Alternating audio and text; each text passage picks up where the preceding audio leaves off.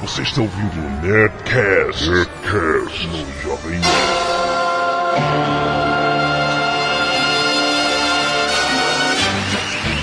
Landa, landa, landa, nerds! Aqui é Alexandre Antônio do Jovem Nerd e eu sempre bato minhas tamancas quando saio do Rio de Janeiro. Aqui é o Tucano e o café acabou com o Império. Você vai culpar o café?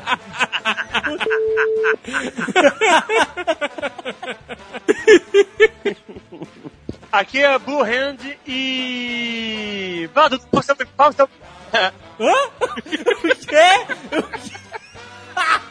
Aqui é Eduardo Esporo Vince Glotto e o título do próximo livro vai ser Eu Não Sou o Jacob. Não é assim, tá- cara. Você é. Tá atrapalhando minha carreira na Broadway aí, tá... cara, tem fotos do casamento que são assustadoramente, cara. Assustadoramente Jacob, cara. Ai, ai. Aqui é a Zagal e o café salvou a terra dos homens lagarto. Olha só, nossa! Onde ele foi buscar essa? Meu Deus! Muito bem, nerds, estamos reunidos aqui para um desafio! Queremos quebrar o paradigma que a história do Brasil é chata. Isso. É, é vai ser Hand. difícil. Obrigado. A a história do Brasil não é chata, só que, infelizmente, nas escolas, cara, eu não sei o que acontece, nego não sabe explicar a história do Brasil. Nenhuma história é legal no, no colégio. A gente que imagina e fica legal quando fala das pirâmides. fica só naquele negócio de arrancar cérebro pelo nariz, múmia, acabou. Nós nos interessamos mais. O problema é que do Brasil já não é nada atrativa, né, assim, porque não tem cavaleiros medievais, nem nada do gênero. Então não gera interesse. O interesse que gera na gente é zero. Cara, imagina, na Inglaterra você aprende é, sobre os arqueiros galeses, sobre os cavaleiros tal. Aqui a gente é, aprende sobre os bandeirantes, brother. Claro, tem RPG dos bandeirantes, cara. Então vamos cavucar a história do Brasil imperial, Azagal. Certo. Vamos contar como é que como é que surgiu esta grande piada pronta que é o Brasil. Muito bem, vamos para a história depois dos e-mails. Canelada. Muito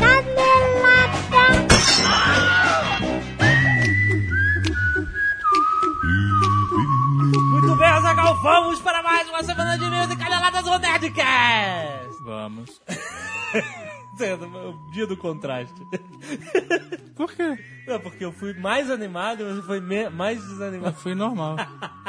Eu sou constante. Muito bem. Azagal, por que café? What? Uma maneira que eu pensei aqui para apresentar o nosso oferecimento deste Nerdcast. Ah, sim, é verdade. Esse Nerdcast, ele é um Nerdcast histórico em vários aspectos. Ah, Ele é histórico por tratar de história. sim, claro. Ele é histórico porque é o primeiro Nerdcast patrocinado pelo governo federal. Olha só! E ele é histórico porque em alguns minutos vamos completar 200 horas de É Nerdcast. verdade, Azagal, meu Deus! Estamos completando 200 horas de Nerdcast neste episódio, não é uma maravilha? Exato, vai tocar a sirene quando chegar. Quando fizer 200 horas, vai ter um aviso sonoro irritante. Putz, grila, é, multiplica isso por 16, é quanto a gente trabalhou. é verdade.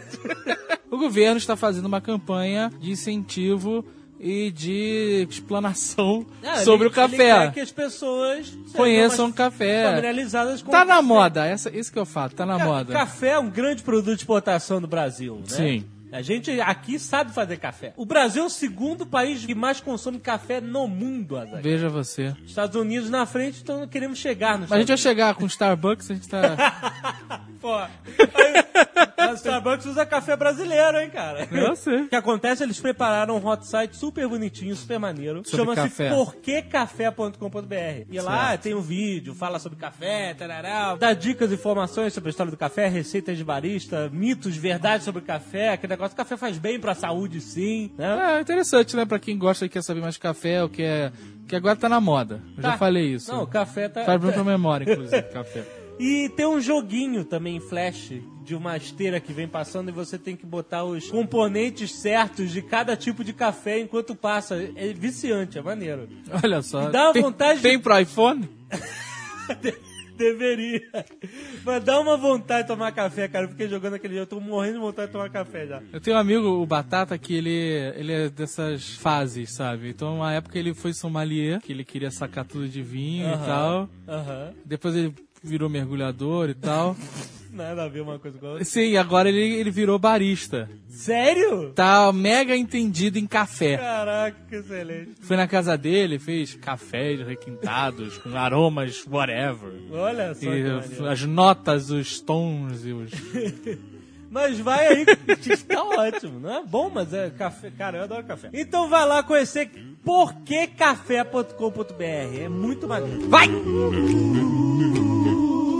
Seguindo, Temos um presentinho do Felipe Lopes, ele fez o nerdinho em 3D. falta o Azagal. É, mas é que ele fez o nerdinho do site, não o. Arotone. Mas eu- o Azagal é muito mais importante. Tá aí no post, clica no link. Sobre o Nerdcast passado, coisas de fudido, foi um sucesso. Oh. Recebemos muitos e muitos e-mails, cada um relatando suas coisas de fudido. A grande maioria, né? Só um bando meador de fudido que mandou e-mail reclamando. Uma grande maioria entendeu a brincadeira e entrou, né? Embarcou nela. Exato. O Tisco e o Rogério Medeiros mandaram um link da matéria que mostra o aniversário de 40 anos da Jennifer Lopes. Olha aí. Onde ela sopra as velhinhas em seu bolo com foto! E é um bolo horroroso. Horroroso, meu irmão. Ai, ai. Falar em fudido, teve um cara que eu vi no Twitter, ele botou várias fotos Ah, de coisas de fudido que ele tem em casa. ah, Só que a gente perdeu, não achou, cara. Oh. Então, você que fez isso, era um álbum de fotos na internet, sabe? É, comente então. Mande aí um e-mail de novo, manda pra mim. Jovem Nerd é foda, manda pra mim. Não, Eu não recebi, você que me comentou isso. Ou, ou manda pro meu Twitter que eu vou guardar. O que mais? Maurício Longobardi tava numa festa quando se deparou com uma tampa de vaso de acrílico com borboleta. Olha aí, que- na, que casa de um cara que ele nem conhecia. Aí ele filmou. Que ótimo. Tem aí também o link do YouTube. Eu botei essa semana a foto da tampa de vaso de acrílico da quê? minha mãe. Eu botei. Botou. No Twitter. Excelente. Tá aí, clica em ver. Ainda aqui, falando de coisa de fudido, antes de começar a ler os e-mails, Ah, eu queria fazer um, um- abrir um parêntese aqui, como diz sempre o Eduardo Spor. Aham. Eu generalizei, Ah. confesso, quando eu disse que artesanato era coisa de fudido.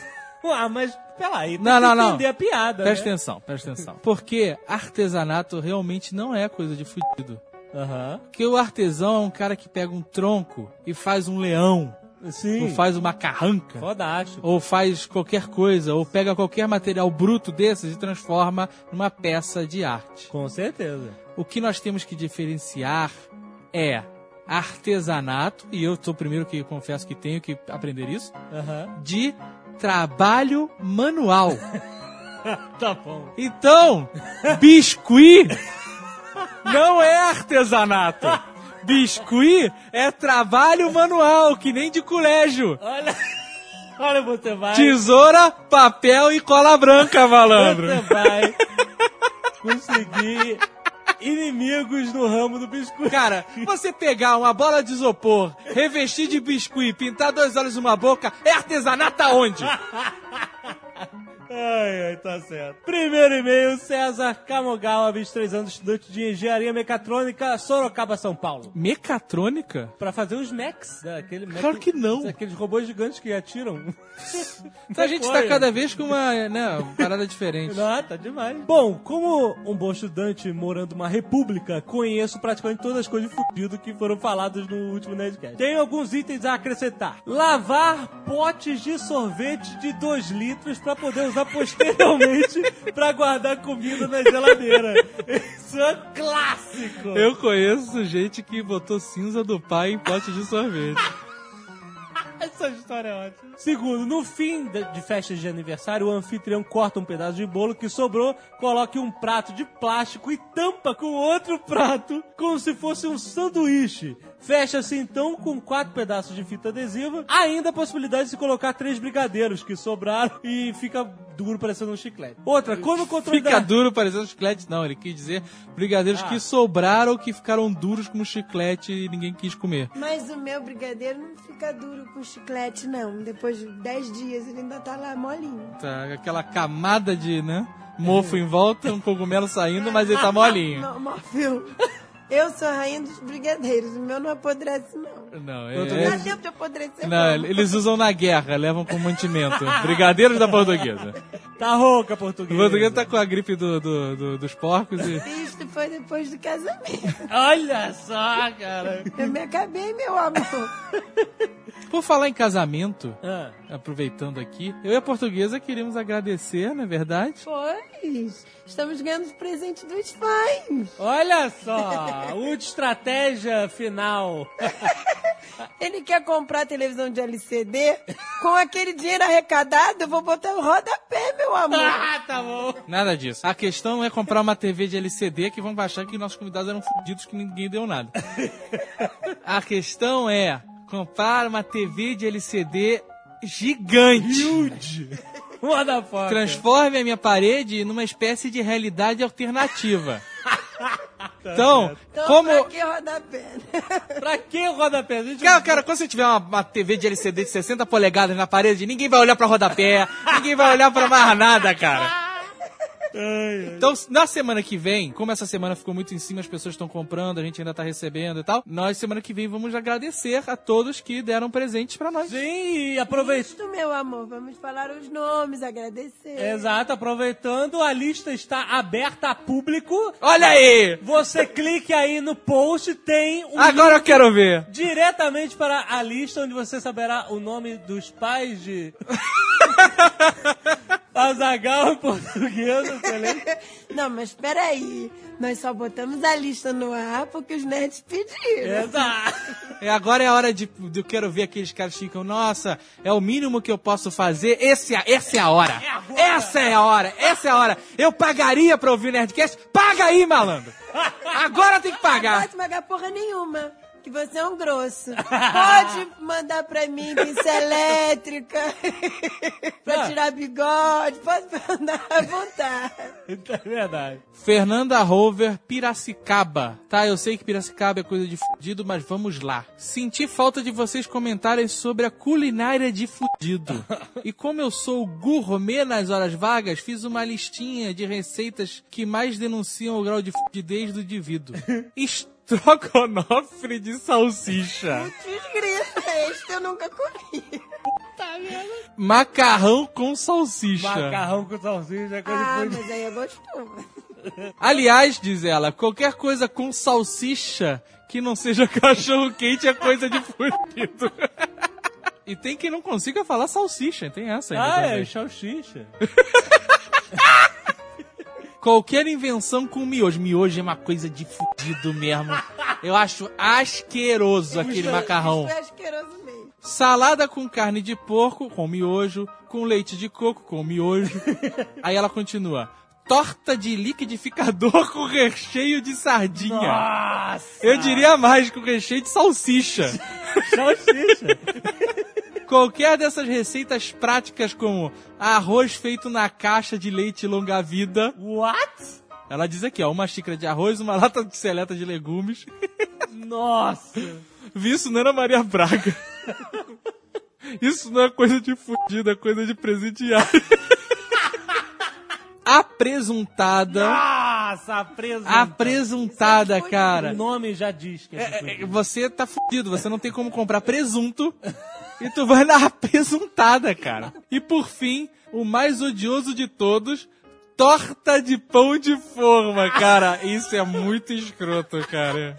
É- gente. Não, não, não, não, não, ela não. fazer porque ela faz torta de pão de forma. Não gostei nada de fudido. É uma gororoba feita com camadas de pão de forma e é um pão de forma especial fudido que é, gi- é É, comprido. Ele é Pois, cortado ele é na mais horizontal. caro e é sem casca. E ele é cortado na amor. horizontal, é isso, pra ficar mais. Já pra... Botando camadinhas de geleia, camadinhas de ovo, com maionese. Ai, fudido, mas eu gosto. Você pode botar salsicha, sardinha, maionese. Apresuntada. Resultado. Ah, mas aí vocês estão fazendo sanduíche de fudido. Ah, porque realmente é muito chique um sanduíche de pão de forma gigante na mesa. É um negócio requintadíssimo. Ai, meu Deus. Tiago Canuto, 21 anos, designer publicitário. De Paraná. Como que vocês esqueceram de falar da coisa mais de fudido que tem? A famosa bola de sabonete. Ui, fudido. Ah, não faz isso não, fudido. É, mas semana passada eu fui na casa do senhor M e tinha um sabonete tricolor lá, cara. Os sabonetes vão acabando. Aí você pega aquele sabonete, faz uma fatia de manga e faz. vai colando um no outro.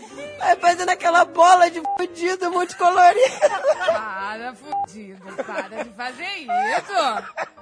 Isso realmente esquecemos, porque isso é muito repugnante. É. Tatiana Ribeiro, 24 anos, sou caixa em uma loja muito meu amor, Curitiba, Paraná. Com relação ao Nerdcast 171, isso é coisa de fudido. Gostaria de deixar claro que não sou uma fudida, mas que estou cercada deles. Começando pela casa da mãe do meu noivo. Ela tem dois puxa-sacos lotados de sacola no mercado, ponto e não é só isso. Tem paninho atrás da torneira da pia da cozinha, embaixo do escorredor de prato, capa no galão de água, no liquidificador e na batedeira. Caraca, capa no liquidificador é nova. Tudo de roupinha, meu amor. No banheiro tem um kit fudido, composto por uma capa na tampa do vaso, tapetinho, ai meu Deus, tapetinho, sai fudido, e porta papel higiênico todo de crochê. Crochê. Que é a coisa mais fudida em Curitiba, que reunia a família de oito pessoas pra passear de ônibus no domingo só porque a passagem é um real. Meu Deus, eu não sabia disso. Caraca, o carro não sai mais da garagem no domingo, hein?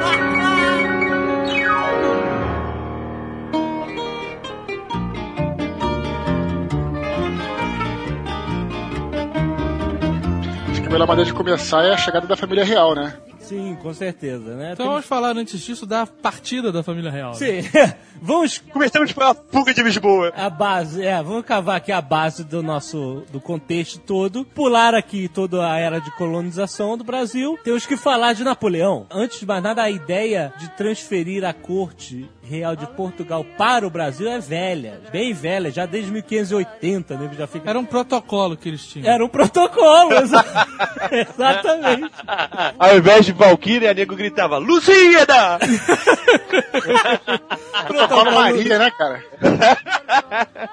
do protocolo Lusíadas era assim, qualquer ameaça, os, os espanhóis invadiram Portugal numa época, eles já, ó, gente, vamos pro Brasil, vamos pro Brasil. Nada, nada melhor do que num momento de crise o rei fugir. Né? O que deixa o povo confiante. Né, cara? Aí você vê que o Brasil, desde aquela época, já era refúgio de qualquer um, né? Mas calma, Dom João não era pra ser rei, Dom João VI. Sim. E aí o que acontece? O irmão dele morreu e aí só, ele teve que, né, pegar o bastão. Teve que pegar batente. Só que não, não teve preparo nenhum, sabe? Assim, português, né, cara? Tem dois filhos, prepara um pra ser rei e o outro foda-se. Que se foda, cara. Não vai ser porra nenhuma. Um encostado. Um filho é pra, ser, é pra ser o rei, o outro é pra ser entregue à igreja. Vocês já viram as pinturas de Dom João? Imagina aquilo, padre. Mas aí ele teve que assumir e virou o rei, cara, pastelão. Porque ele não tinha preparo nenhum. Aham. E a Inglaterra mandava e desmandava, cara, nele. Língua de cobras. Exatamente. Só no ouvido do cara. Faz isso, faz aquilo, faz aquilo outro. Inglaterra era dona do mundo nessa época, né? Vou deixar bem claro pra... Não era dona da França, né, cara? Não, eu sei. Nunca foi. Quem mandava... É a raiva deles, mas de Portugal era dona, porque Portugal pegava todo o nosso dinheiro aqui, deixava daqui e mandava pra Inglaterra direto pra pagar a dívida. Napoleão ameaçou invadir Portugal. Na verdade, não, não ameaçou. Ele veio. Ele, ele Tava tendo aquele papinho diplomático de se juntem a mim, não sei o que lá. É, Só que a Inglaterra falou porra nenhuma. é, Portugal ficou no meio de... Ficou em cima do muro. Das né? duas potências. Mas aprendemos com quem, né, cara? E a França falava, seja meu aliado, e a Inglaterra falava, não, seja o meu aliado. Exato. Exato. E Portugal ficava, ai meu Deus. Só que nessa época, a Inglaterra já falava assim: seja nosso aliado, faça o protocolo Lusíadas, vá pro Brasil, ou nós vamos destruir todas as sua, a sua esquadra. Exatamente. Não vai sobrar porra nenhuma, porque a gente não vai deixar aqui 30 varadas de navios Exato. pros franceses pegarem e virem atazanar nossa vida. E é claro. Aí que acontece? Os portugueses fingiram que estavam amigos do Napoleão pra comprar um tempo, mandaram uma carta. Ó, senhor Napoleão, você é demais. Vem, entre pelos fundos. né? Enquanto isso, o nego começou a, a juntar tudo que era obra de arte, ouro, joias, tudo pra. Tudo de importante pra uma viagem daquela época de navio. Exato. Comida, água, essas paradas ficaram de fora. Essa vida deles pra cá é ridícula, porque assim, os malucos desmontaram os castelos e levaram pro porto. E os caras trouxeram para pra encher 300 barcos e tinham 5. E no, dia que eles estavam embarcando, tava, tem uma tempestade terrível em Portugal. Então, ele tinha um cagaço gigante de trovões e relâmpagos e chuva e, sei lá, vento, qualquer porra. O cara foi é, é, vendado, embarcou vendado, cara. Ele tava vendado porque ele não queria ver a mulher feia que ele tinha casado. A mulher dele era feia, mas veio pro Brasil e fez um estrago, cara. Os ingleses escoltaram a família real pro Brasil, né? Tá, ficou. Se Portugal do nada mudasse de ideia, né? É, exato. Pagava todo mundo Mas ali ele mesmo. tinha a ordem B dele era que se não desse jogo era destruir Lisboa. Muito justo. Canhão em todo mundo. se eles ficassem lá, eles iam ser depostos e iam virar Zés ninguém. Porque lutar e tentar derrotar o inimigo, nem Não, pensar. de jeito nenhum. Eles são portugueses, não fazem esse tipo de Mas, coisa. a- na- Mas eles tiveram que ceder às pressões inglesas. Então eles não tinham chance. A única chance deles permanecerem nobres, reis, donos de alguma coisa, era vir pra terra que eles colonizaram por mais de 300 anos. né? Sabe que no livro de memórias do Napoleão, ele cita o, o Dom João VI como o único que me enganou. Mas é verdade, por causa da cartinha. É. Gordinho cagão, mas bem dissimulado. E essa história ainda vai dar muita dor de cabeça para o imperador. Chega a família real portuguesa no Brasil. Quando você fala isso, parece uma cena maneira mesmo. Chegando, embarcações, a monarquia, né, toda desembarcando. Não. Eles mandam um barco antes pra, posar, pra, pra chegar aqui pra ver se a cidade não tá em revolta querendo matar ele. o grupamento de frente vê que a cidade não está em revolta. Aí o grupamento de frente tem o singelo serviço legal de chegar na casa das pessoas e colocar uma plaquinha dizendo ponha-se na rua que a sua casa agora vai ser usada pela família real. É, é o, é o PR, o príncipe regente, que no Brasil rapidamente virou punha-se na rua. Propriedade roubada também, eles chamavam. Propriedade roubada. E vocês continuam botando beleza e pompa na situação. Chegou todo mundo imundo, imundo. Nessa época já era, a galera já era imunda, né? Mas, meu irmão, já era imunda em terra. Imagina em alto mar, cara. Era piolho. Nego teve que raspar pelo de nariz, cara. De tanto piolho. Cara. Não, o pior era, era os bigodes, né, cara? Das mulheres. Diz que português tem bigode por causa disso, né? Por quê? Pra ficar parecido com a mãe. Que horror. Olha aí, nós temos ouvintes portugueses, não fale assim. Alright. Olha assim. E aí eles não vieram direto pro Rio. Eles se perderam, claro, e foram parar na Bahia. Não, mas é caminho, cara, para Salvador. Não, não, eles se perderam. Eles se perderam. Cada, cada navio da esquadra foi um lado diferente, cara. Aí tinha essa também. O Dom João não era rei, ele era príncipe. Que a mãe dele, a maluca, tava. Tipo, ainda ela é a rainha. O fato dela ser louca varrida não. Não influenciava no cargo. É como no Brasil hoje em dia. Exatamente.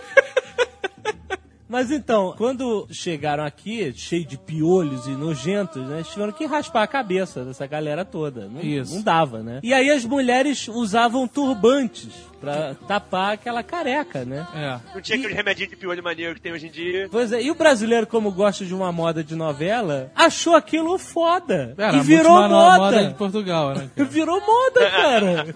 As mulheres começaram a andar de turbante na rua, porque chegou a família rainha. real de turbante. Ué, cara, mas se nego passar merda na cabeça hoje em dia e falar que é bonito, daqui a Ai. pouco tem uma galera usando, tu Não, acha que é. não? Pô, cara, tem nego vestido de indiano por aí, tu nunca viu?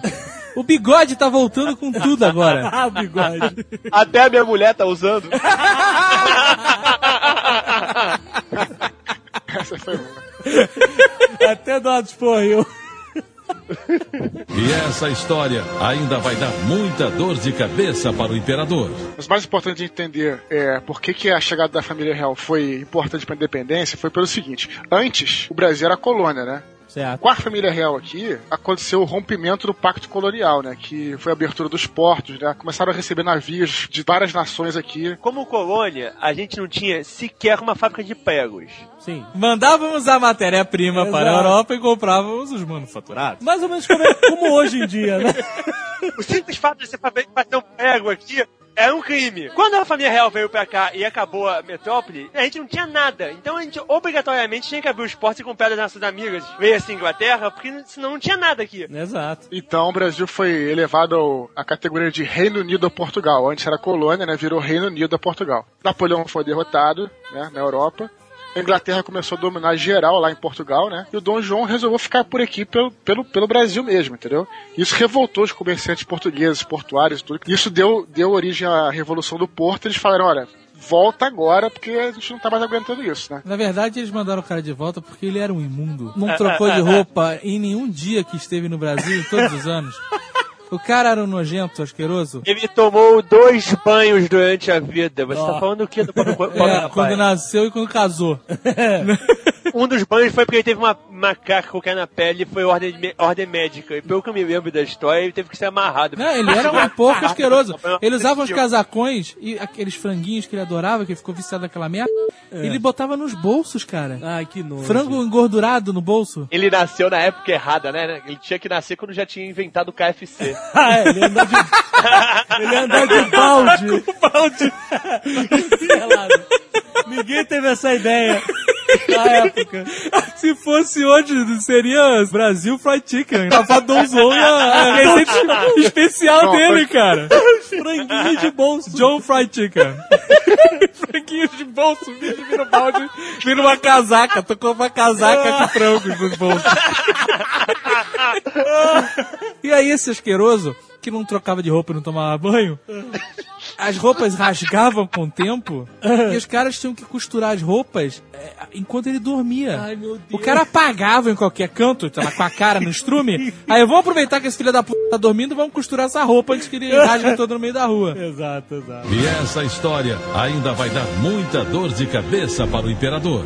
Dom João, de volta a Portugal com a derrota de Napoleão. Seu filho, Dom Pedro de Alcântara, ou Dom Pedro I, ficou por aqui. Chamar o cara pelo nome certo, pô. Pedro de Alcântara, Francisco Antônio, João, Carlos, Xavier de Paula, Miguel, Rafael, Joaquim, José, Gonzaga, Pascoal, Cipriano, Serafim de Bragança e Bourbon. Of Ulm, né, cara? Entra um pouco, não? Só faltou mufumbis, colesterol. Sorrisão colesterol bufuco no dele, né? Tem um motivo pro nome ridículo ser desse tamanho. A família real não podia tirar nenhum sobrenome do- nem do pai nem da mãe. Eles estão casando os sobrenomes era Caraca. gigante. Na verdade, eles carregavam a própria árvore genealógica, né? O nome dele completo dizia de quem, quem é o- o- as famílias que ele descendia. Sim, sim. Ah, Essa ele é- era Aragorn, filho de Arathorn, neto de Aragorn. Aragorn. É como na Terra-média você tem cinco pessoas, é muito fácil você, né? Puxar o nome da sua família, né, cara? Alcântara, Gonzaga, Bragança, Bourbon, tudo bem, mas João, Carlos, Miguel, Rafael, Joaquim, José, Francisco, Pri- Antônio. Primeiros nomes, né, cara? É aquele livro de nomes de Portugal. É porque o. Miguel, Miguel é o nome de arcanjo. Aí deve ter, deve ter, tem a- as, as frescuras todas, deve, deve rolar. Olha só, se eles fizessem como os escandinavos, É. que usam som, né? Erickson. Ah, Erickson. Ele podia ser Don Johnson. tá ótimo. Tá bom, então. Don Johnson. Na verdade, os escandinavos falam sem, né? Eriksen. Som é, sei lá. É do Reino Unido, pra Irlanda, Es- Escócia, não sei o quê. Bom, vamos lá. Mas a piada foi boa do mesmo jeito. Foi ótimo.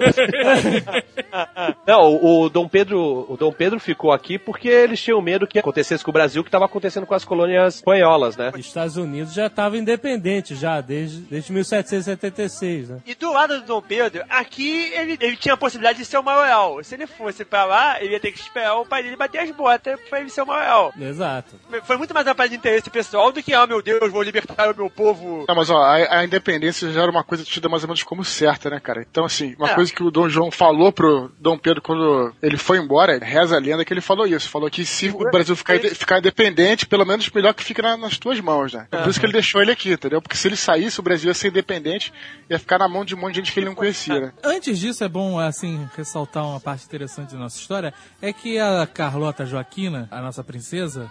Bateu o tamanco. Não, antes disso, antes de bater os tamancos, ela bateu muita outra coisa, meu querido. Ela botou na mão da colônia toda, mas. Ela era tipo a Catarina Grande. Meu irmão, aquela mulher rodou a colônia inteira, cara. O pior é que nego diz que. O pessoal sacaneia no filme, até botar com bigode, coisa. O nego diz que ela tinha bigode mesmo, que ela era feia pra caralho. Mesmo assim, ela rodou a mão na colônia toda, imagina, hein? Pô, mas ela devia ter alguma expertise, cara. Ah, não. A mulher pegou geral. Passava o quanto o marido dela se entalava de franguinho. A mulher só queria o No final da frango assado, né? Naquela época as pessoas perdiam o dente muito rápido, né? Talvez ela fosse. Mas aí o Don John, Don John. ele tinha lá a sua sapiência disfarçada naquela imundice toda. Ele, em vez de criar conflitos e pagar de corno pra todo o Brasil, toda a Europa, ele, em vez de escrachar que a mulher dele era uma maluca, que tava dando pra geral, ele não ele chegava pro amante da mulher e falava: Olha só, pelos seus serviços prestados à coroa, nós estamos te dando uma fazenda não sei aonde. Caraca, ele dançava bem. E aí o cara que era amante da mulher dele falava, porra, demorou! Ia viver bem pra cacete com um novo bem e a mulher tinha que arranjar outro amante. Já, já devia rolar nos bastidores isso, né? Vai lá, pega a rainha que. Ah, né? Que devia ser um comentário né, da burguesia, né, cara? Tu matou a charada, o cara fala, porra, tô quebrado, perdi tudo no jogo. Porra, vai, come lá o dragão que tu, tu ganha uma fazenda. cara.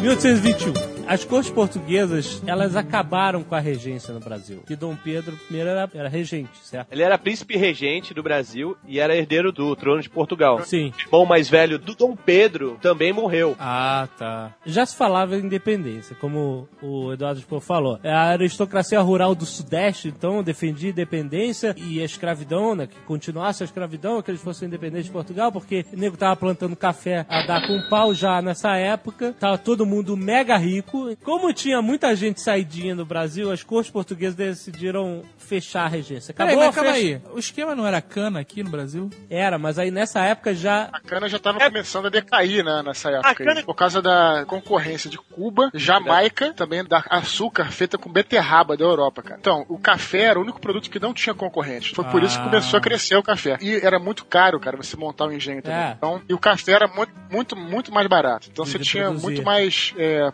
possibilidades de lu- lucrar em cima disso, entendeu? Ah, sim. Fabricar açúcar requeria escravão para caramba. O café, na verdade, só, só tem que torrar. Algodão e arroz, que também era produzido aqui no Brasil, também começou a enfrentar a concorrência dos Esta- Estados Unidos, depois com a independência americana. Então, quer dizer, tava tudo indo pro espaço e a única coisa que sobrava aqui foi o que sustentou o Império durante muito tempo, que foi o café. Foi isso. Que não tinha concorrente em lugar nenhum. Olha só. E foi o, foi o principal produto de exportação no Brasil. Principal, e, e ninguém batia o Brasil no café. O Brasil sempre lança moda e se fode.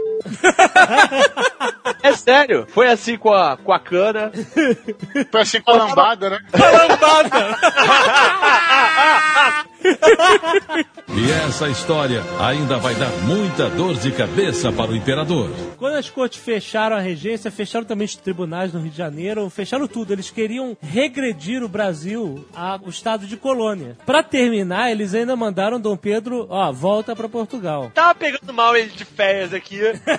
Isso aí foi, foi pressão do, do- da Constituição Portuguesa. Mas peraí, que porra é essa? O cara não é rei? Ele não é monarca absoluta, ele é um parlamento português. Ah, mas que papinho esse negócio de parlamento acabou com a monarquia mesmo. A elite portuguesa estava redigindo uma nova Constituição para Portugal. E uma das, das leis lá era rebaixar novamente a categoria do Brasil para uma colônia. Sendo assim, o Dom Pedro não tinha mais motivo para ficar lá, porque ele não ia ser mais príncipe regente. Príncipe regente porque era Reino Unido, né? A Portugal. Voltando a Portugal, ele volta a ser príncipe, ele não é coisa nenhuma. Ficando no Brasil, o que, acontece? Ele vira imperador. Porque essas ideias já estavam rolando há muito tempo. Camarada chamado José Bonifácio, que foi importantíssimo na história do Brasil, Que era grão-mestre da- de uma loja maçônica. Olha isso, mano. Ele escreveu uma carta pro Dom Pedro I. Quando a corte portuguesa mandou fechar a casa, fechar tudo, ele escreveu uma carta pro Dom Pedro I falando: Olha, isso é uma palhaçada, mind games fodas. Você sabe que esse é o momento de você fazer alguma coisa. Maçonaria, cara. e aí ele gostou dessa carta e ele publicou na Gazeta do Rio de Janeiro. Olha aí. E isso foi um alvoroço do caralho. Assim, quem tava a favor de gritou pra cacete. Quem tava contra gritou pra cacete. Então mais ainda, né? Mais ainda, né? E aí começou a pressão, porque o momento era esse. O Dom Pedro tinha que fazer alguma coisa. Ou ele voltava pra Portugal e aí o Brasil ia pra merda de novo, ou ele realmente. Mas essa parada da maçonaria é é real mesmo, tá ligado? José Bonifácio chamou ele pra, pra uma loja maçônica, que era a Grande Oriente do Brasil. E aí, em três dias, ele se tornou mestre. Olha só. Em dois meses, ele virou grão-mestre. Caraca, hein? Caraca, o que que esse cara não fez, meu irmão? Dom Pedro I, cara, era conhecido como ser um pit boy da parada. O cara só queria saber de mulher, pegava a Marquesa de Santos, não queria saber de dormir até tarde, saía pra noite, quebrava taverna, caramba. Tem essas Brava taverna? É, mas é. É.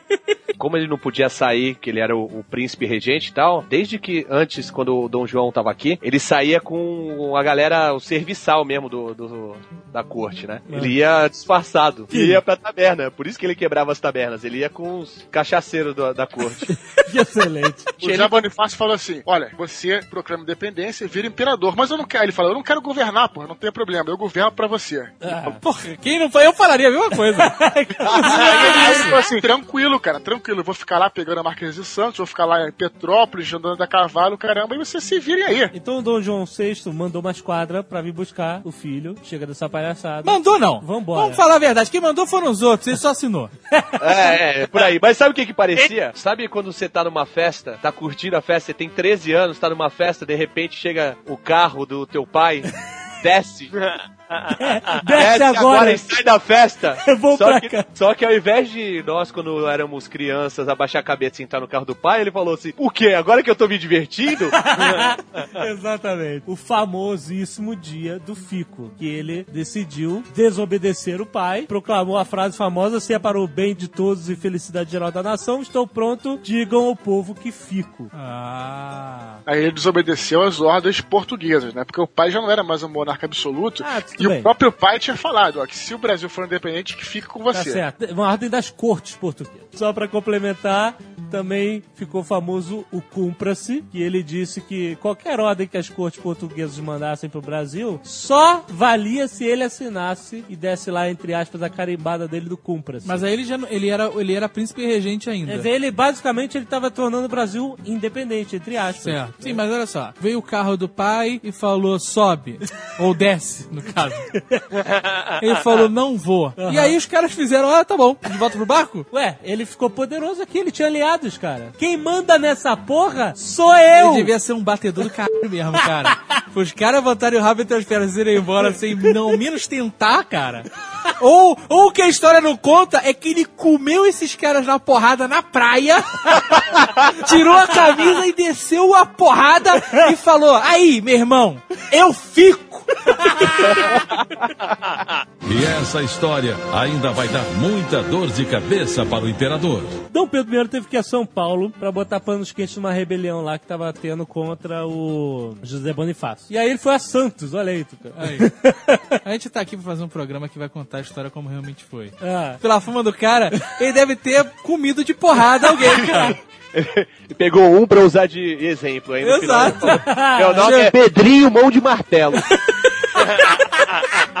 voltando, voltando de Santos, parou nas margens do Rio Ipiranga. Voltando de Santos num burrico, né? Num burrico? Eu não É, sabia. pra subir a serra, nego não ia de cavalo, ia de, de burro mesmo, Ah, né, cara? tá. Que é melhor. Cavalo não sobe bem.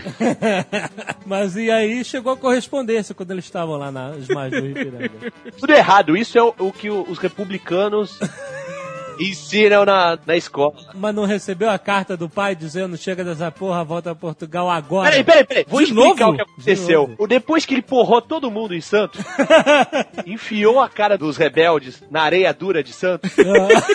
Pô, foi ele que entortou os prédios de Santos, meu. Ele comeu umas, umas três putas perto do porto e, e comeu uma bacalhoada. Aham. Quando ele tava subindo de burrico, começou aquele bacalhau na barriga, Ah. começou a fazer um, um revertério na barriga dele. Aham. Aí ele chegou e, cha- e chamou o camarada dele, é o Chalaça. é sério, o amigo dele, Chalaça, deu um revertério aqui, eu vou parar pra cagar. é verdade, é, é sério, historiadores falam isso. E aí o chicotinho não parava, tá ligado? E haja, haja folha de bananeira. Quando não tinha mais com o que limpar, ele falou, dá essas cartas aí. ele abriu, uma tava falando, é, já que ele não voltou, que Portugal ia atacar o Brasil. Isso. E a outra era do amigo dele, José Bonifácio, falou assim, é, rompe logo com Portugal, porque vai dar merda. Exatamente. E nessas alturas ele falou, já deu merda, Boni. Mas aí ele limpou a bunda com a carta do pai e. Independência ou morte. É porque no colégio, né, o que eles passam pra gente é que as margens do Ipiranga ele deu o grito, né? Sua espada. né? E que era algo, né, tipo, porra, que cara valente, né? Vai enfrentar. Não, o cara tava passando por uma situação que quem não passou? Não tem como condenar um cara desse, pô. E o cara tava amarradão, ele queria mais, era o inferno, cara. Ele queria porrada. Ai, Quando ele falou independência ou morte, ele queria realmente amassar umas caras. Mas então é isso. O Brasil arranjou pacificamente a sua independência com Portugal. O que deve ter sido uma frustração do caralho pra ele. E a Inglaterra ficou, chegou junto. Ah, já veio com língua de cobra. de- Falou o seguinte, vou te ajudar, vou te ajudar. Faz o seguinte, eu vou indenizar Portugal pagando 2 milhões de libras esterlinas naquela época. A maçonaria devia estar, cara, uma manipulação por de trás, sem, sem tamanho. E você abaixa essas calças aí, porque você é teu melhor amigo. Quer dizer, então que o Brasil já começou sua história independente já com a dívida externa já. Porque ficou devendo à Inglaterra toda essa grana que eles pagaram a Portugal pra poder rolar o negócio. É, mas isso é o que dá fazer acordo. Porque se ele tivesse ido pra porrada, ele não ia dever nada a ninguém, cara. Mas ele não tinha nada, cara. Porra, o cara sozinho bastava, meu irmão. Ele e o chalaça. Chalaça! Segura minha camisa, Chalaça. E essa história ainda vai dar muita dor de cabeça para o imperador. Primeiro reinado, vamos lá. De 1822 a 1831, só nove anos. Só. Então, lembra daquela história da maçonaria, que ele virou mestre com três dias e grão-mestre com dois meses? Aham. 17 dias depois que ele proclamou a independência, ele proibiu a maçonaria no Brasil. Caraca, deu uma calça riada foda nos maçons. Como é que você proíbe um negócio secreto? Cara, se você souber que o cara é da parada secreta, manda matar. Pô, mas se o negócio é secreto, não tem como proibir, cara. Ah, cara, a parada secreta tem uma loja maçônica escrito na frente, loja maçônica. Aí, só pra gente organizar, né, com a independência começou o primeiro reinado, né? Exato. Totalmente governado pelo José Bonifácio, cara. cara. O Dom Pedro tava nem aí pra história, cara. Só pra lembrar, essa caganeira no Rio Ipiranga foi dia 7 de setembro de 1822. Sim. A nossa data fatídica. Eu nunca entendi essa parada de português de chamar de primeiro reinado se o cara era imperador. Aí seria o primeiro império, né? Deveria, né? Então eu vou te perguntar já o seguinte, por que que em Portugal eles eram reis e no Brasil era imperador? Porque imperador é mais chique, cara. É, pois É é. pra dizer que ele é mais motherfucker que os reis portugueses. Qual é a diferença de um reino para um império? O império realmente parece ser algo mais grandioso. O império, eu eu imagino que seja a anexação de diversas nações. No português de Portugal deve ter alguma diferença qualquer. No nosso, até onde eu sei, não tem a menor diferença. Meu irmão, meu irmão, esse devia ser o apelido do cara na night, cara. Então quando você chama o cara de chefe, ô chefe, chega aí. Ah, nesse esquema, comandante, capitão. Ô, seu Quando ele era imperador. príncipe regente, é um- isso é um título bem escroto, né? Príncipe Príncipe, regente, né? Escroto. Quem é príncipe? Príncipe é virgem, né, cara? um cara que pega todo mundo não pode ser príncipe, né? Não. Aqui, então o nego de ô imperador, chega aí! Desce dois aí pro imperador! Deve ter sido isso. Bom, beleza. Brasil independente, até aí tudo bem. Agora faltava a independência ser reconhecida pelas outras nações, né? que foi uma outra luta, né? Você não é independente 100% se você não for reconhecido Exato. por- pela comunidade internacional que você tem a soberania. Então, o que mais marcou, cara, o primeiro reinado foi essa luta contra a tentativa de reco- recolonização e a tentativa de você ter a independência reconhecida pelos outros países. Por incrível que pareça, cara, o pr- o primeiro país a reconhecer a independência do Brasil foi os Estados Unidos. Porque eles eram bonzinhos, não, por causa daquela famosa doutrina Monroe, lembra? Você Doutrina estudou na escola isso? Claro. Que eles eram anticolonialistas, né? América para os americanos. Exatamente, isso aí. é. Pensando com a cabeça deles, é quanto mais é, colônias fossem reconhecidas como como independentes, né? na Europa. Mesmo, por- Exato. mesmo porque os Estados Unidos era um país que passou por processo Exato. recente, igual, né? Então, cabia a ele aplaudir o exemplo que deu, né? Quando as outras É, nações faziam mesmo. exatamente. Seria uma loucura ele falar o contrário. Não, Exato. só eu posso ser independente agora. Porque se você, por exemplo, um país entra em independência, se você reconhece, você vai chatear. Alguém. É, é, exatamente, o, o país de origem, a metrópole, né? Exato. Estados Unidos, aquele tamanho todo. Portugal, pelo amor de Deus, né? Ele não tava nem aí pra Portugal. Ele tava fazendo isso pra zoar a Inglaterra, né, cara? Não, mas a Inglaterra entrou de mãos dadas com o Brasil, né? Não foi o que os Estados Unidos esperavam, né, cara? Assim. Pô, no campo político, cara, a ideia do primeiro reinado era que o Brasil fosse uma monarquia constitucional, né? Não absolutista. Eles tentaram isso, inclusive, criar uma constituição, né? Foi feita uma Assembleia Constituinte desde 1821. Já tinha essa. essa eles estavam começando a se articular. Cara, isso pra mim é uma palhaçada do cacete. O quê? Monarquia é monarquia ou não é monarquia? Não, mas olha só, calma aí. Mas olha só. Peraí, peraí, Inglaterra é o quê? É uma monarquia da puta que pariu. É, Você tá dizendo o seguinte, ou é rei absolutista ou é porra nenhuma. Rei de fachada, cara? Pô, a rainha da Inglaterra, o príncipe Orelha faz o quê, cara? Fica, só gasta dinheiro, mesmo. Só gasta dinheiro. Não tem nenhuma responsabilidade, fica acenando na porta do avião. Ah, ninguém vai pra meu guilhotina irmão, se Isso der não é monarquia, cara. Isso é monarquia. Mas tanto é que não deu certo, porque tinham dois partidos, que era o Partido Brasileiro e o Partido Português, eles, cara, caíram numa briga inacreditável dentro, do- dentro da Assembleia. O que aconteceu? O Dom Pedro chegou lá em 1820. Acabou a briga na hora. Ah, não, aí foi isso mesmo. O cara chegou, pa... isso falou, cara, durou um ano. Chegou, Dependência, rasgou a camisa e falou: quem, quem vem? Quem dependência, vem? dependência em 22, em 1823, cara. Quando- começou a briga, ele falou assim: fechou a Assembleia, falou: olha, agora quem manda sou eu, e se instaurou como monarca absolutista na parada. Caraca. Acabou essa história. Ninguém Excelente. fala do clube da luta. Primeira regra do Dom Pedro. Não se fala sobre o clube da luta. A segunda regra. Essa é na Constituição do Brasil, né, cara? Primeira regra do clube da luta. Mas não durou, né? 1824 a gente teve a nossa primeira Constituição. Ah, o que é bom não dura, cara. Peraí, peraí, mas foi ele que mandou fazer. E não foi aquela Assembleia Constituinte. Ele chamou um, um meia dúzia de capataz, Terêncio, essa galera toda. Chalaça. Tra, trapizomba. E chegou e falou assim, ó, faz aí um, um- uma proposta. E aí, Caraca, isso deve ter sido num boteco. Conversou aqui, papo de maluco. Aí, tu tá falando, então faz, meu irmão. Tem meia dúzia de regra Vai melhor, lá que a gente vai melhor. assim, melhor.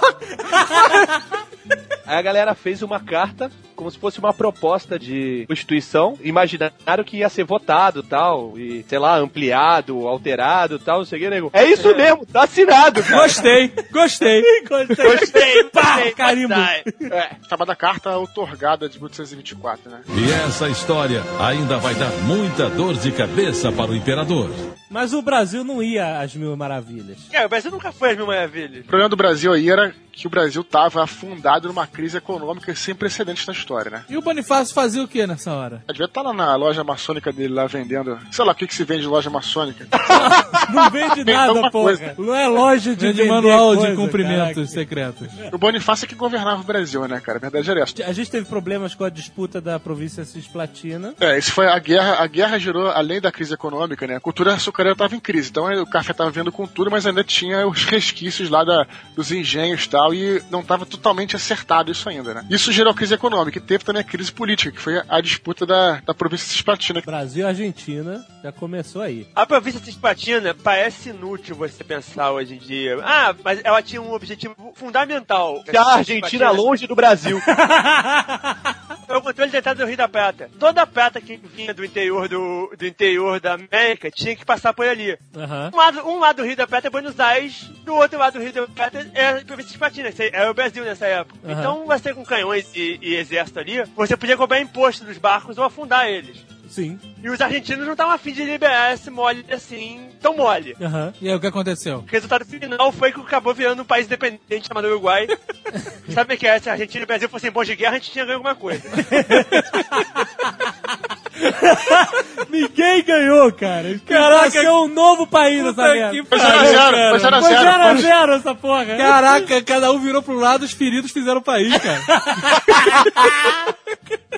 Tá lá nosso querido Uruguai. Nós temos ouvintes uruguaios, cara. Pô, isso é muito ridículo, cara. Dois países entram em guerra, ninguém vence, nasce o país no meio, cara. Que que é isso, cara?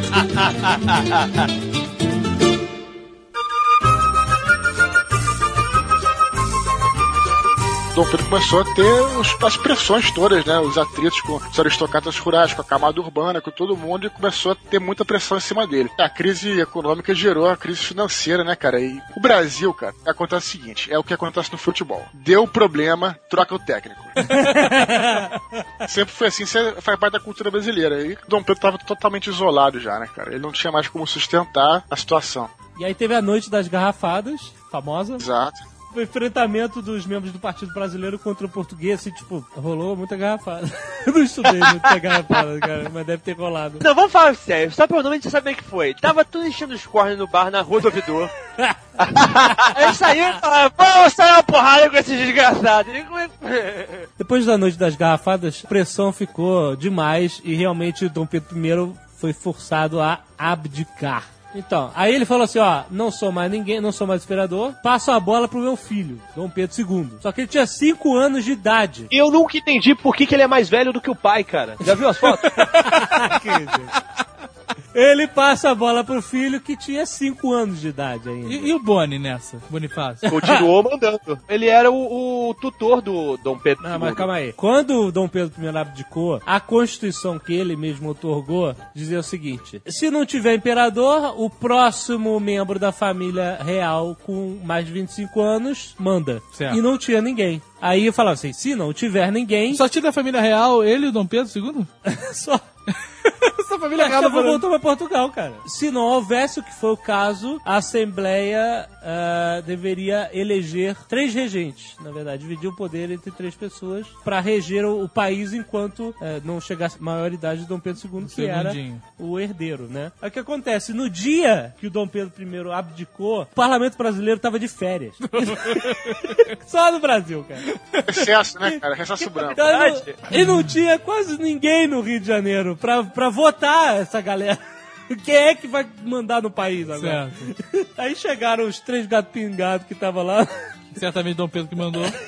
e eles votaram lá um, um- três regentes provisórios, né? Aham. Que depois de alguns três meses depois eles definiram os definitivos, né? E essa foi outra fase do Brasil Império que foi a fase das regências, de 1831 a 1840. Foi de, dos 5 aos 15 anos, Dom Pedro II, né? Exatamente. Mas o mais importante de entender da época da regência é o seguinte: foi o período, cara, mais conturbado que Total. teve de agitação política e social no Brasil. É claro. Por quê? O país estava sem um governante, né? Um monarca, né? É, O Dom Pedro I, ele falou, eu abdico, e, e aí? Voltou a Portugal. Voltou pra Portugal? Voltou, Não, ele morreu em Portugal. Peraí, cara. Depois dessa confusão toda, o cara voltou pra Portugal, Cara, meu no. Brasil, todo mundo prova e sai. O cara declarou, de- um português declarou a independência do Brasil, depois voltou para Portugal, depois o cara que declarou a república renunciou ao cargo de presidente. Sabe? É sempre assim. Agora eu fiquei decepcionadaço, cara. Não, peraí, não, não, calma aí. Não é possível, cara. Cara tão maneiro não pode terminar assim. Quando ele voltou a Portugal, ele foi bater no irmão. No Dom Miguel. É, ele foi tentar restaurar os direitos da filha dele, que ela, por direito, como ele era o... Ah, então peraí. Como não- ele era o herdeiro. voltou a Portugal, o cara foi numa missão. É engraçado que nas regências eh, a gente teve um ensaio de um processo democrático, porque o poder executivo era eleito. No Brasil, né, existiu o voto censitário. O voto censitário é o voto que é definido por algum parâmetro, né? Se é homem, é, é sei lá o que e tal. E o, o parâmetro no Brasil era que poderes políticos eram conferidos apenas para quem tivesse renda anual superior ao valor de 150 alqueiras de farinha de mandioca. Olha aí. É uma, uma maneira de se medir. cara. Não. Não é, cara? Você vê que o câmbio não era flutuante nessa época. né? pois é. A farinha de mandioca deveria ser um bom, né? Um bom índice. Jornal hoje. E hoje, é, o índice farinha de mandioca desceu dois pontos. Mas é, cara. E essa história ainda vai dar muita dor de cabeça para o imperador. Vamos lá, segundo reinado. Ah. A zona estava tão grande, tantas rebeliões, que aconteceu o chamado golpe da maioridade. É porque esse negócio do regente não foi uma boa ideia. Se provou uma coisa bastante, bastante conturbada mesmo. Esperava-se com a saída do Dom Pedro I várias mudanças acontecessem, né? E não vieram, né, cara? Isso que provocou as principais rebeliões do período regencial. Aquelas todas, cabanagem, sabinada, farrapos. Sem contar que o Denetor era um pela-saco do cacete. né? Deletou. O ministro Pereira de Vasconcelos, ele colocou abaixo esse ato adicional, parada de poder executivo, ser eleito, cacete, e ele centralizou o poder de novo. E ele foi um dos caras que armou o golpe da maioridade. Quer dizer, a zona estava tão grande que eles conseguiram armar um jeito de Dom Pedro II assumir o trono aos 15 anos de idade. né? Então, peraí. O negócio tava uma zona do caralho, porque tinha 20 caras mandando ao mesmo tempo. Não dá mais do jeito que tá. Tem que voltar. Tem uma solução. Vamos botar um moleque de 15 anos, que nem pentelho tem, pra dar um jeito nesta porra. Eles precisaram, na verdade, ele era um centralizador de poder, entendeu? Ele tinha um belo nome também. Ah, lá vai. Pedro de Alcântara, João, Carlos, Leopoldo, Salvador, Bibiano, Francisco, Xavier, de Paula, Leocádio, Miguel, Gabriel, Rafael, Gonzaga. Olha só, que beleza. Fala isso três vezes rápido. Nesse período dessa confusão toda, o Dom Pedro II fazia o quê? Brincava, pô. Estudava. Ah, tá. Mas, aí, mas como ele era o representante legal, já eles podiam, através dele, Mas ele era que nem o pai, gostava de sair na porrada, como é que é? Ah, pelo contrário, cara, pelo contrário, ele é o maior nerd do caramba, assim, adorava negócio de ciência, coisas que rolavam lá na Europa, adorava estudar e tirar foto. foi aos Estados Unidos conhecer Alexander Graham Bell, trouxe o telefone pro Brasil. Olha só, ficava falando sozinho. Ele tinha um telefone no Rio e um, e um em Petrópolis. é, coisa linda. E aí, quando o negócio tava pegando, resolveram botar a criança que parecia ser muito inteligente pra mandar na galera. Botaram ele como imperador, segundo imperador do Brasil. Isso deve pirar a cabeça de um moleque desse, né, cara? Pô, deve ser foda. Não. Dizem né, que ele tinha uma síndrome de Michael Jackson, né, cara? Quando era novo também, era exigido muita coisa dele, né, cara? Imagina você com as rebeliões todas regenciais e o que que acontecia, o que que você tinha que decidir, alguma coisa assim, o que que, a pressão que tinha em cima desse moleque. E a verdade é que o cara não teve infância, né, cara? É o que, é o que dizem, né? Cara, esse negócio de não ter infância também, eu vou te falar, cara. não, cara. Quem não tem infância é escravo, cara.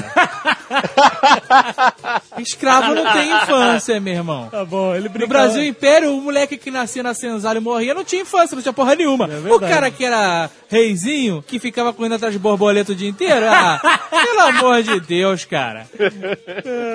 Mas ele conseguiu 50 anos de estabilidade política porque entrou agressivamente detonando todas as suas rebeliões. Agressivamente? Agressivamente. Ah, então alguma coisa do matando pai. geral. Tinha alguma coisa Pô, do pai ali. A Guerra do Paraguai foi na época dele, pô. É, é, Ah, e foi agressive. Foi, foi uma chacina do frente. Foi, foi mesmo. Essas rebeliões desses assentamentos, ele entrava, matava tudo, enforcava os líderes e, e queimava tudo. Grande nerd.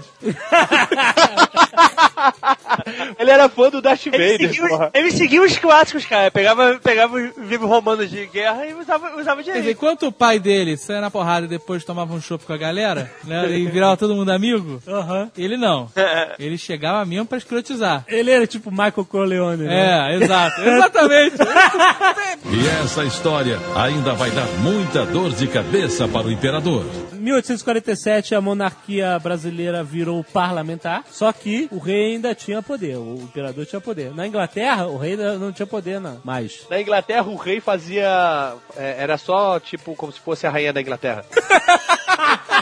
É o exemplo que a gente usa. Lá pra 1850 começa a pressão pra acabar com a escravidão. Essa pressão já tinha desde 1831, né? A lei para acabar com o tráfico negreiro Ah, é sim. de 1831. Aí a coisa mais importante pra gente falar dessa primeira parte do segundo reinado foi isso, né? Foi a abolição do tráfico negreiro, né? Que já tinha sido cogitada essa hipótese, só que ninguém cumpria, né? Como tudo no Brasil, né? Há de se dar méritos desde Dom Pedro I, Dom Pedro II e a Princesa Isabel. Todos eles tinham ideais, assim, abolicionistas abolicionistas. Só que aquele negócio, eles achavam que o certo seria abolir. Só que eles não aboliam porque a pressão da, da oligarquia era muito forte, né? Os três eram abolicionistas e não fizeram muita diferença. Exato, né? Porque olha só, cara, toda a corte tinha escravo. Os fazendeiros tinham escravo. Aí os escravos que eram libertos tinham escravos. Era uma cultura maldita, né, cara? e os escravos dos escravos libertos tinham escravos também. Porque a parada demorou praticamente 20 anos pra entrar em, em vigor essa, essa lei da abolição do tráfico negreiro. E só entrou em vigor, vou te falar, porque a Inglaterra ameaçou, cara, entrar em guerra com o Brasil se o tráfico não fosse abolido. Teve que ser a ponta da espada mesmo o negócio.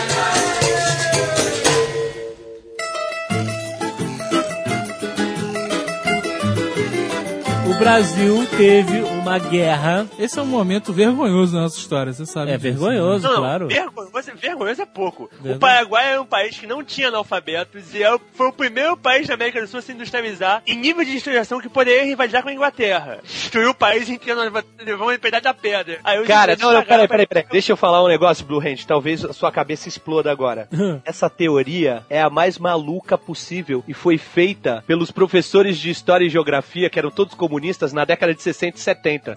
O Paraguai nunca rivalizou com a Inglaterra, cara. O Paraguai era a, vida- era a galinha dos ovos de ouro da Inglaterra, porque eles queriam realmente, eles eram mais adiantados do que Brasil, Argentina e Uruguai, mas eles queriam se industrializar. E quem é que vendia tecnologia, os técnicos, os ingleses, ferrovia, vinha tudo da Inglaterra. E aí como é que faz para botar esse trem pra andar? Manda vir o inglês pra ensinar. A Inglaterra não teve nada a ver com a Guerra do Paraguai. Que? Olha, Todo Nós- mundo acha nós- que foi a Inglaterra que chegou e começou a, a botar pilha pra acabar com o Paraguai, porque o Paraguai era a nova potência. Mentira isso! Bombacho. O Solano Lopes nunca foi um cara socialista, era um safado desgraçado. olha só a polêmica. É, não, mas você ter uma ideia, o Brasil estava de relações diplomáticas cortadas com a Inglaterra na época que começou a Guerra do Paraguai, por causa da questão triste. É, um cara chamado William Christie no Brasil era embaixador e ele se achava foda e achava o brasileiro um, um bando de merda.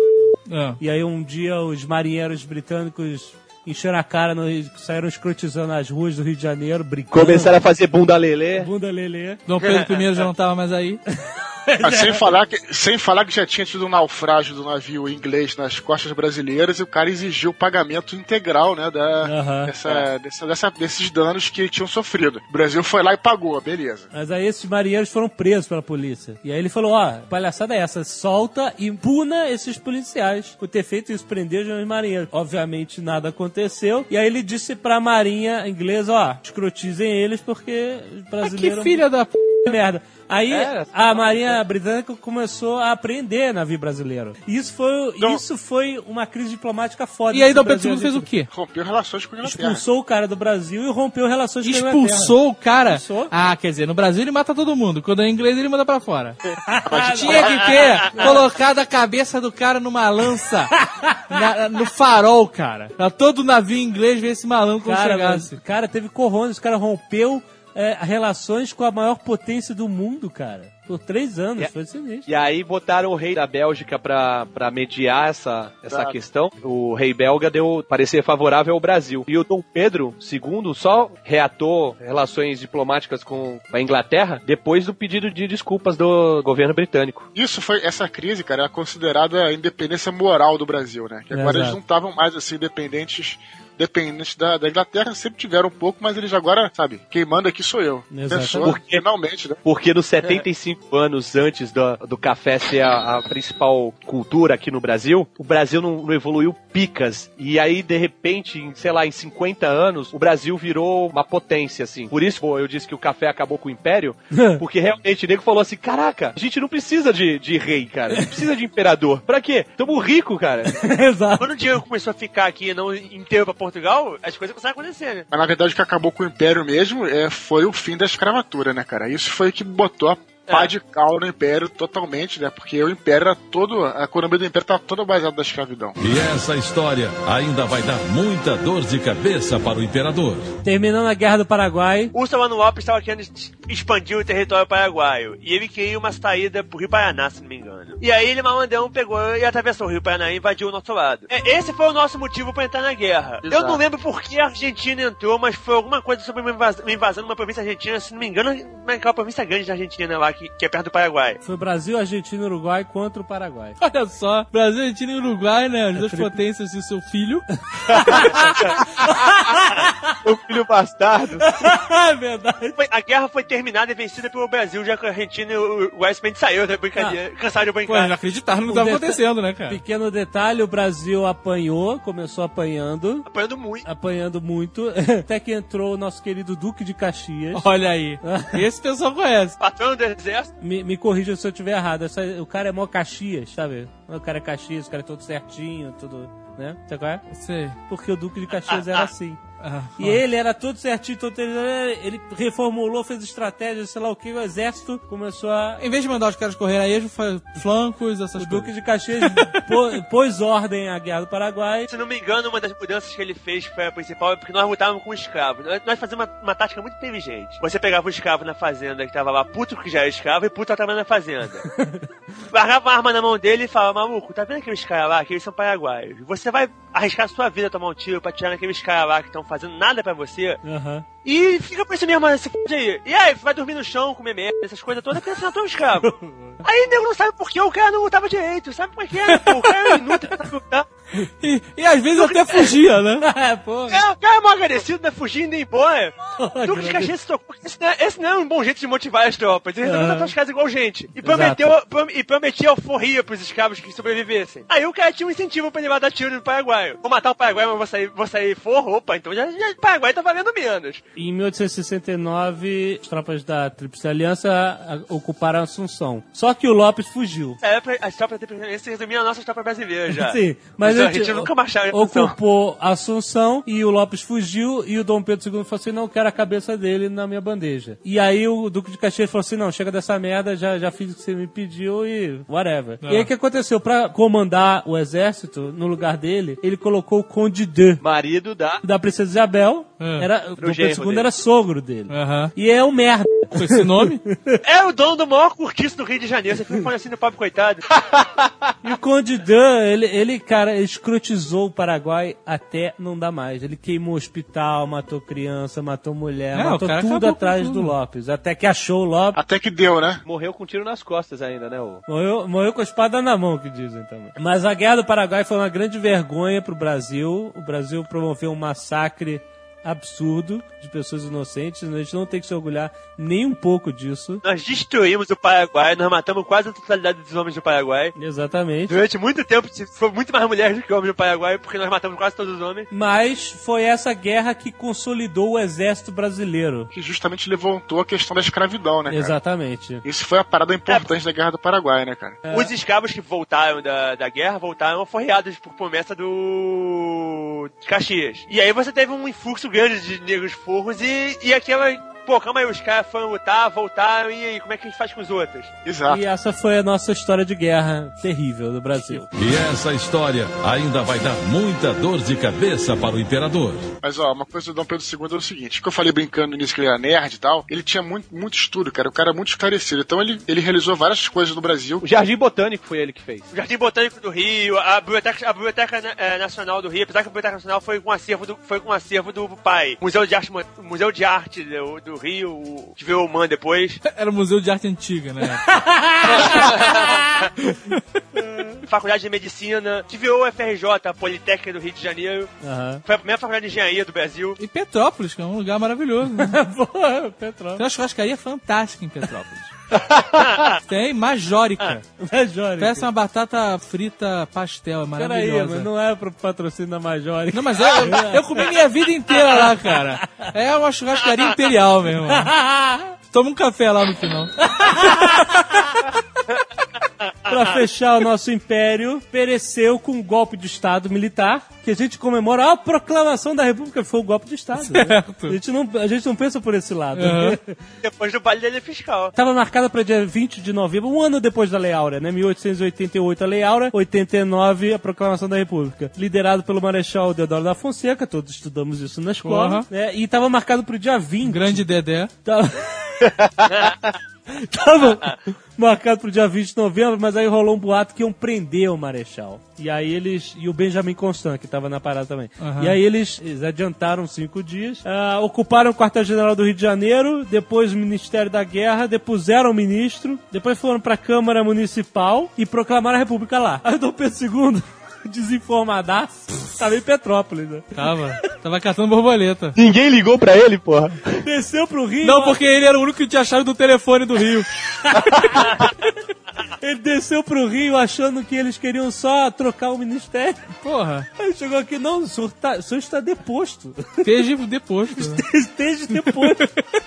Mas o, Cara, ele deu graças a Deus, cara. ele tava muito mal, ele já tinha diabetes, tava bem doente nessa época. Ah, e aí, quer dizer, ele foi pacífico, né? Ele, ninguém, ninguém reclamou. Meu senhor, não, não tem nada de troca, meu senhor.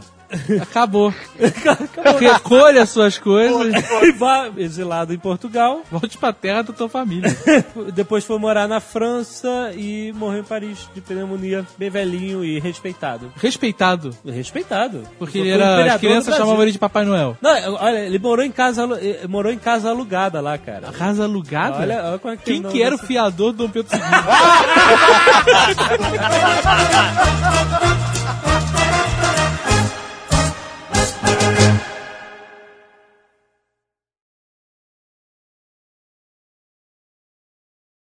Cara, o que vai ter de canelada esse Nerdcast? É, vai mesmo. Cara, a história do Brasil, se a gente não vai falar, não tem graça. Não, vamos lembrar que isso não é um Nerdcast didático. Nós estamos conversando. Caneladas podem surgir naturalmente, óbvio. Podem não, irão sim. Irão surgir. Certeza.